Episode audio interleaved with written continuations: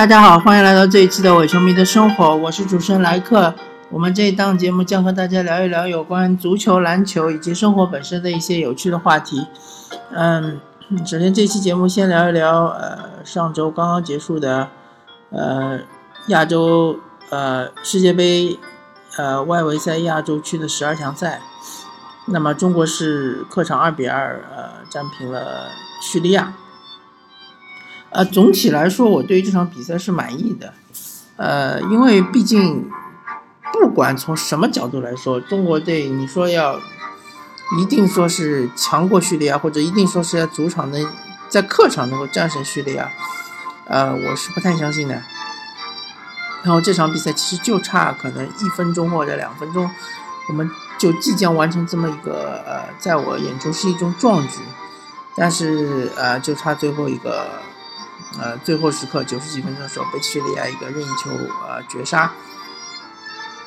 那么呃，我不太明白为什么这么多球迷都要苛责呃我们呃球队的队员。嗯，如果说。呃，你非要说真诚这场比赛状态不佳，发挥不好，那我呃勉强也可以接受，毕竟说两个进球和真诚都有一定的关系。如果说你说整个后防线发挥的也不是特别好啊，会有一些无谓的失误啊，或者一些无谓的犯规啊，我也可以勉勉强的接受，因为毕竟我们还是被人家进了两个球，对吧？其中还有一个是呃，已经是类似一个单刀球了啊。所以说，第一个球的锅不应该曾诚一个人背，对吧？呃，我觉得大部分的的锅还是应该后防线来背。曾诚只是做了一个呃守门员做的一个最后的挣扎。如果这个单刀球能扑出去，那说明他是状态爆棚，或者说他是已经达到了一个一定的水准。比如说像呃整个世界足坛，你说呃扑单刀球能够呃。至少自自认为能够达到百分之五十以上的这个扑救率的，我估计整个世界也没有几个。比如说诺伊尔，比如说布冯啊，对吧？比如说德赫亚，呃，或者比如说呃，我觉得这个赛季整整个赛季下来，皇马那个门将也是不错的，虽然说名字我暂时叫不出来。那么真的就是屈指可数，所以说单刀球非要。呃，所以说单刀球最后扑扑成一个点球，其实也怎么说呢，也不算是说特别大的失误吧。那么你非要说这个锅要扣在吴磊身上，我觉得就有点匪夷所思了。因为吴磊是一个进攻型队员，对吧？而且这场比赛他也并没有浪费太多的机会，甚至于他基本上都没获得什么机会。我倒觉得，呃，这场比赛郜林倒获得了不少的机会。呃，还有他有一些比较关键的这个传球，可能也没有传到位。但是对于他这种水准的球员，你也不能要求太高，对吧？但是你非要说吴磊最后时刻这个球抢断成功，他不应该把球带到前场，应该把它倒回来，然后后场倒倒倒倒倒，然后把时间倒完。那我就要问了，如果说中国队真的有这个能力，对吧？真的有像阿森纳顶，呃鼎盛时期那个时候对于英超各支球队的掌控能力，那时候我还依稀记得，阿森纳队最后比如说十分钟的时候还是领先的，那他基本上就可以一直倒，一直倒，一直倒到最后结束。中国队没这个能力啊，对吧？再加上叙利亚，他整个这个身体强壮度也比中国队更强壮，而且还是在叙利亚主场，你怎么指望中国队能够最后靠倒脚把这个时间全部耗完呢？现在网络上的喷子无非就是说，希望吴磊把这个球带到角局区，然后一直就是说用一个呃，怎么说呢？呃，用一个就是护球动作，把这个球一直护，一直护，能护多久就护多久。这个对于吴磊也不现实。你看吴磊这小身板儿，他能护得住叙利亚那些高大的后卫吗？对吧？完全是不可能、不现实的情况。你要吴磊回传也行啊，但回传之后，那首先第一点，回传有失误的风险，对吧？也有可能直接被打反击，或者就算回传到位了，无非就是倒倒倒倒到后面，啪一个回传，回传到门将，门将一个大脚。中国就没有那个能力，可以就是不停的靠短传来消耗对手的时间。杀死比赛，没有这个能力，所以不要指望了啊！不要多想，想多了，喷子们。所以说这场比赛，你非要说吴磊发挥的不好，呃，我是不认同的。但是你说他发挥的特别好，我也不认同。他只是一个呃平平的水平吧，状态也是比较平平。啊，再加上里皮其实也没有把他换下，我觉得其实也可以换下他吧，毕竟也没有创造太多的机会，呃，威胁也不是特别的大。那么这场比赛踢完之后呢，啊，中国队还存在一个理论上出现的机会，那其实理论上也没什么意义，对吧？呃，我其实早就想说，中中国国家队呃这一次能够踢到十二强赛，其实真的就是已经是运气非常好了。已经是呃烧高香了，所以说呃在整个十二强赛中，呃成绩不佳也是可以预料的。当然有各方面的原因，比如说像这场比赛，呃最后时刻被进球，一个是呃注意力不集中，一个是经验的上面有点问题，还有比如说像打乌兹别克斯坦，客场打乌兹别克斯坦基本上是个崩盘的局面，这就是呃整个教练组对于队员的这个掌控力出现了问题。还有就是对韩国队那场比赛啊，零比三落后，对方换下了这个呃孙兴民，那么中国队其实是有机会能够一搏，能够想办法拿一分，但最终还是输了。但是不管从什么方面来说，整个中国国家队其实在整个十二强赛已经是发挥的不错了，不说超常发挥嘛，也已经是呃基本上发挥了自己所有的水平，所以说呃。去责怪队员真的没有必要。然后我们必须要向前看，对吧？呃，我们整个国家队就应该多用一些年轻的队员，至少下一届世界杯还能上场的队员，像什么冯潇霆啊，像什么这个呃呃郑智啊这种队员，其实我个人认为还包括鲍林，我认个人认为就可以不要再用了，因为再用了也没有意义。你今年更。不可能去踢世界杯，对吧？明年不可能踢世界杯，所以你后面的任务无非就是亚洲杯。亚洲杯的话，你就是预选赛，预选赛踢完是踢正赛。亚洲杯在说难听点，在整个亚洲地区，呃，超级强队根本就不 care 不在乎。除了上一届是澳大利亚主场，所以澳大利亚是比较在乎的。呃，韩国啊、日本啊、伊朗啊，基本上不会派出全主力出场。亚洲杯只是个练兵的赛场。所以后面其实没有什么真正的重大的赛事需要郜林啊、呃郑智啊、冯潇霆啊这样的队员再去呃赢一些必须赢的比赛，没这个必要。所以说呃还是应该多用一些年轻队员。呃，好吧，嗯，再稍微说一说有关于青训的话题。其实还是有很多人抓着青训不放，说青训。啊，怎么怎么样，怎么怎么重要？中国只要青训搞搞起来了，十年二十年，呃，超英赶美这种，这种口号其实没有什么意义。我拿一个呃其他呃运动的做个例子，举个例子吧，比如说以赛·托马斯，对吧？NBA 的凯尔特人队的著名球员，呃，核心队员，他本人身高一米七五，呃，我个人认为。在 NBA 里面，一般比较矮的人会虚虚报身高嘛？也许他可能就一米七，但是他这个能力是可以打 NBA，而且可以场均二十九分左右的，呃，基本上可以接近于得分王。那么我本人可能和他身高差不多。那么我现在说我家里特别有钱，对吧？呃，各种条件都可以提供给我，各种锻炼，对吧？比如说，嗯，什么健身啊，什么，反正可以请一大堆的教练来。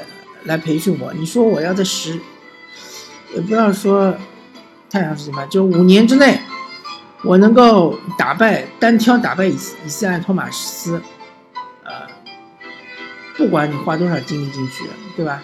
就算以赛亚托马斯从今天开始就再也不，呃，那除非只有一种情况，就是说以赛亚托马斯从今天开始他就再也呃不。呃，对自己的身体不做任何的要求，对吧？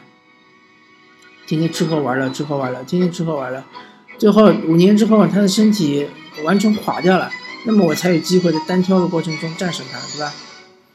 那么我们转变过来，就是说，就是青训，难道说我们在搞青训的时候，我们在投入呃大笔资金在青训的时候，韩国、日本他们就不搞青训了吗？对吧？难道伊朗他们就不搞了吗？不要说这三个国家，不要还有澳大利亚，对吧？不要说这四四个亚洲最强的国家，我们就说一些其他的，比如说卡塔尔，卡塔尔不比我们有钱吗？对吧？卡塔尔也在搞青训啊。沙特，沙特人均 GDP 是我们的多少倍啊？人家也在搞青训啊。包括像巴林，对吧？甚至包括像乌兹别克斯坦，虽然乌兹别克斯坦没有我们有钱，但是人家也是在投入青训啊，对吧？所以很简单，在速度，呃，相同的情况下，两个物体之间的距离是不会变的。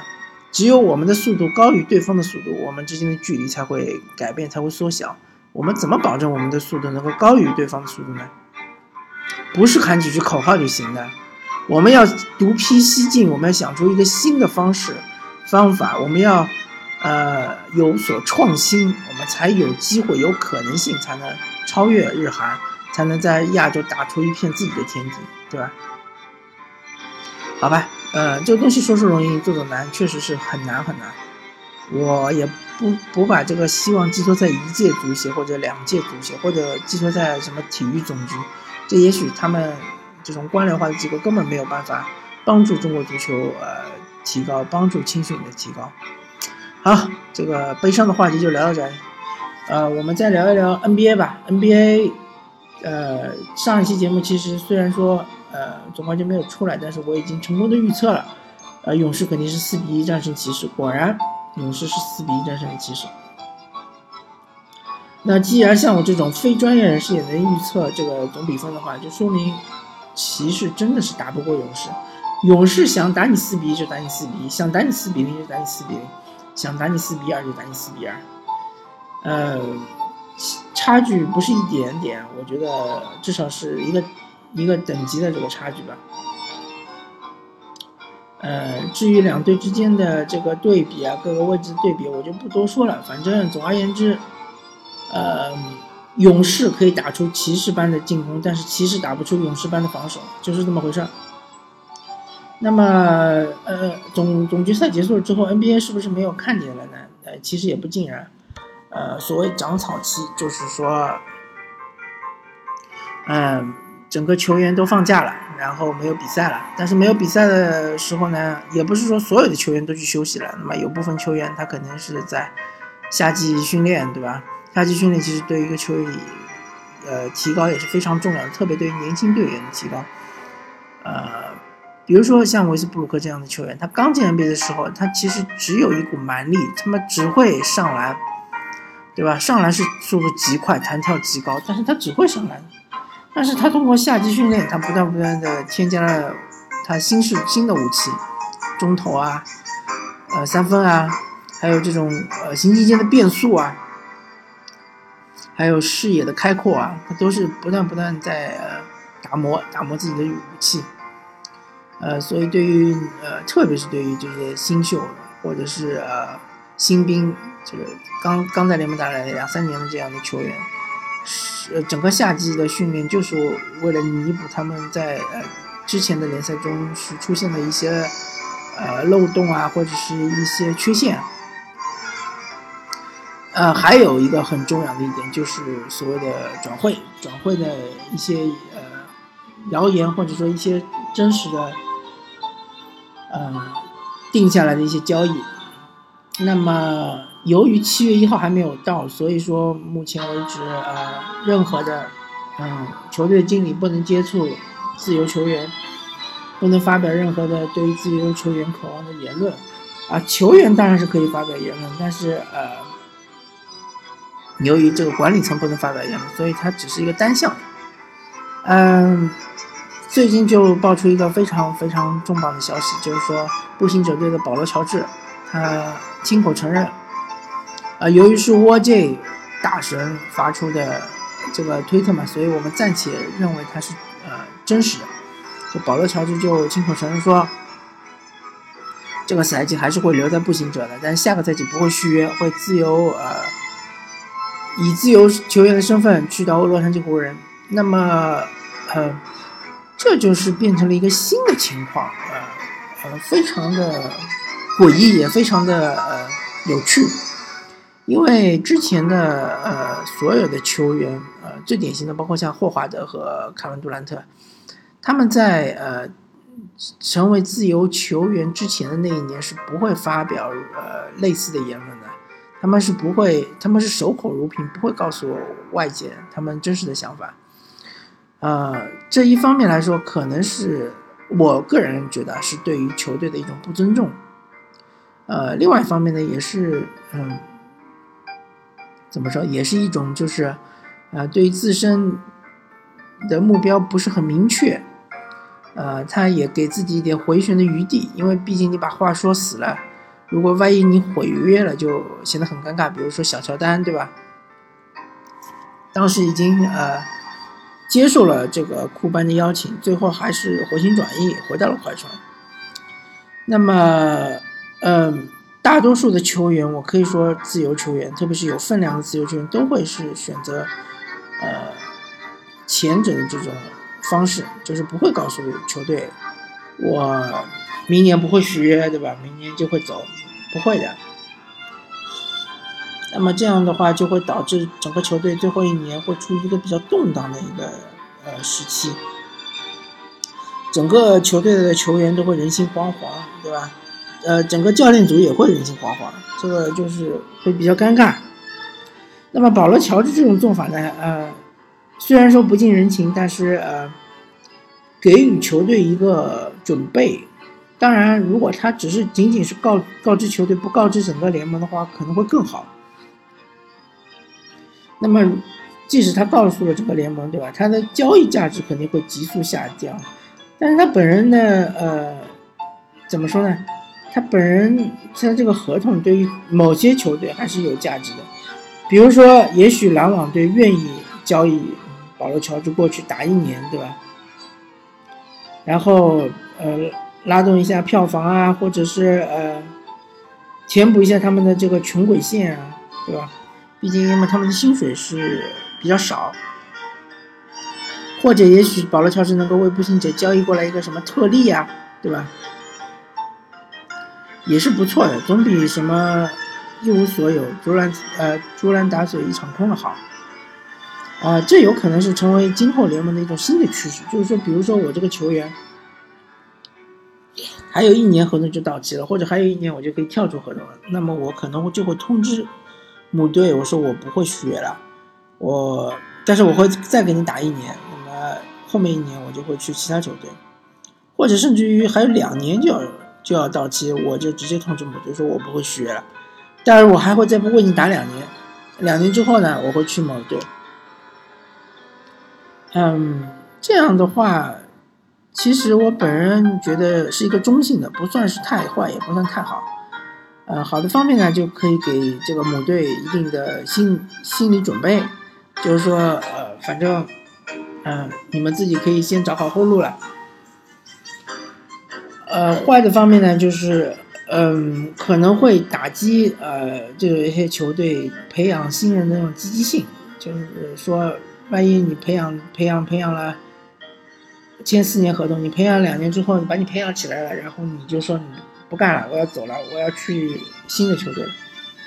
呃，反正是一个比较有趣的现象吧。我们可以先观察观察，看看之后是不是还会有其他的球员会发表类似的观点。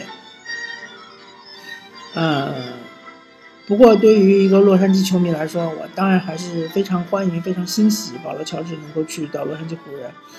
但是同样，我有一个担忧，就是说，今年如果保罗·乔治不去的话，明年湖人队的这个首轮签就会自动送到步行呃送到七六人。那么今年下个赛季湖人就势必一定要打出一个很比较好的成绩，不然的话，他这个成绩越差，他这个首轮签就越越有价值嘛。他等于是拱手把自己一个很差成绩的首轮签送到七六人。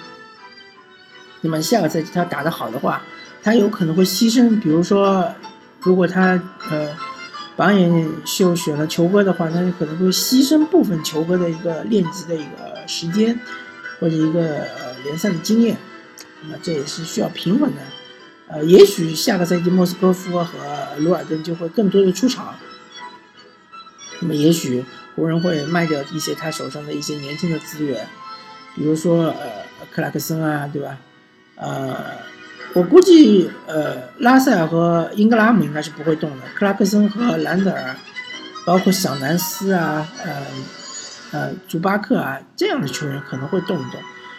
嗯，反正总而言之吧，呃，我个人呃还是比较欣赏保罗乔治这种坦诚。呃，但是我不不介意或者说不推崇这种，呃，不愿意留在母队，呃，嗯，为母队拿走王朝的这样一个趋势。但是保罗乔治本人，我还是，呃，非常认同他的吧，他还是非常坦诚的，好吧？呃，这一期的伪球迷生活我们就聊到这里，感谢大家收听，呃，我是主持人莱克，我们下期再见，拜拜。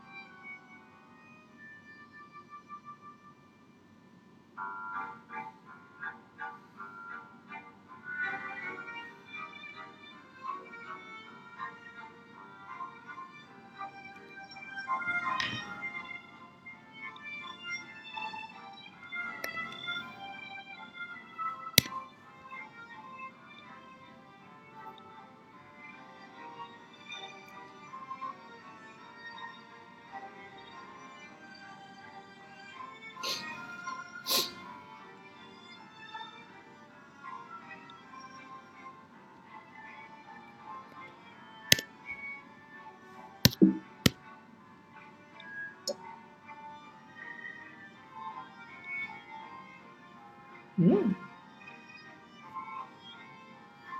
一百